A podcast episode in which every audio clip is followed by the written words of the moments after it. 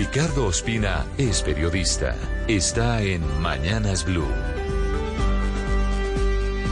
628 ante este panorama difícil luego del asesinato de nueve militares y las heridas causadas a otros nueve por parte del ELN, este es el primer gran desafío que tiene el presidente Petro en torno a la paz total.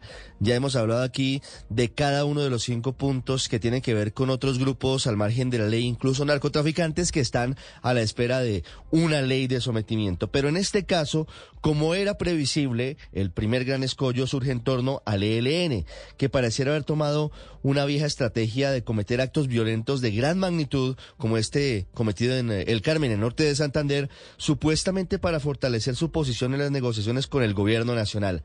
A esto se le suma una profunda división interna que ha quedado confirmada con un comunicado emitido por el que se hace llamar Frente de Guerra Occidental de esa guerrilla que delinque en Chocó y en otros departamentos del occidente del país, en el que dice que no ve con buenos ojos la paz total del presidente Gustavo Petro, alias Marta o la abuela cabecilla del Frente de Guerra Occidental, no sería la única de la dirección del ELN que estaría en rebeldía frente al proceso de paz que se adelanta con el gobierno nacional. También hay versiones en Arauca y en otros departamentos fronterizos con Venezuela que señalan que el temible alias Pablito tampoco estaría alineado con el Comando Central en torno a la llamada paz total y por eso la violencia en esa zona de Colombia. Por eso el escenario para el presidente Gustavo Petro no es sencillo, porque tendrá que maniobrar para llevar al desescalamiento del conflicto con el ELN con el fin de evitar que la mesa de negociaciones con ese grupo termine perdiendo total legitimidad o apoyo, si todavía le queda alguno, de la opinión pública.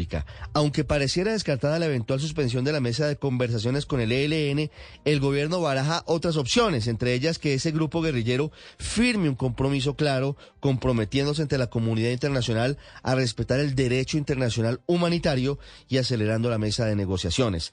La otra arista que debe analizarse en torno a la paz total tiene que ver con la implementación del acuerdo de paz con las extintas FARC, que ha tenido crisis en torno al ETCR de mesetas en el Meta, en donde estuvo ayer el presidente Petro, en donde lanzó pullas al expresidente Iván Duque, pero además anunció la creación de un gabinete de paz y el nombramiento de un funcionario dedicado exclusivamente a cumplirles a los desmovilizados. America, we are endowed by our Creator with certain unalienable rights life, liberty, and the pursuit of happiness.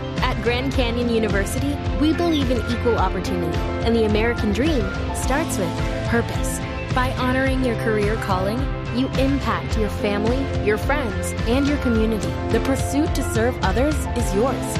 Find your purpose at Grand Canyon University. Private, Christian, affordable. Visit gcu.edu.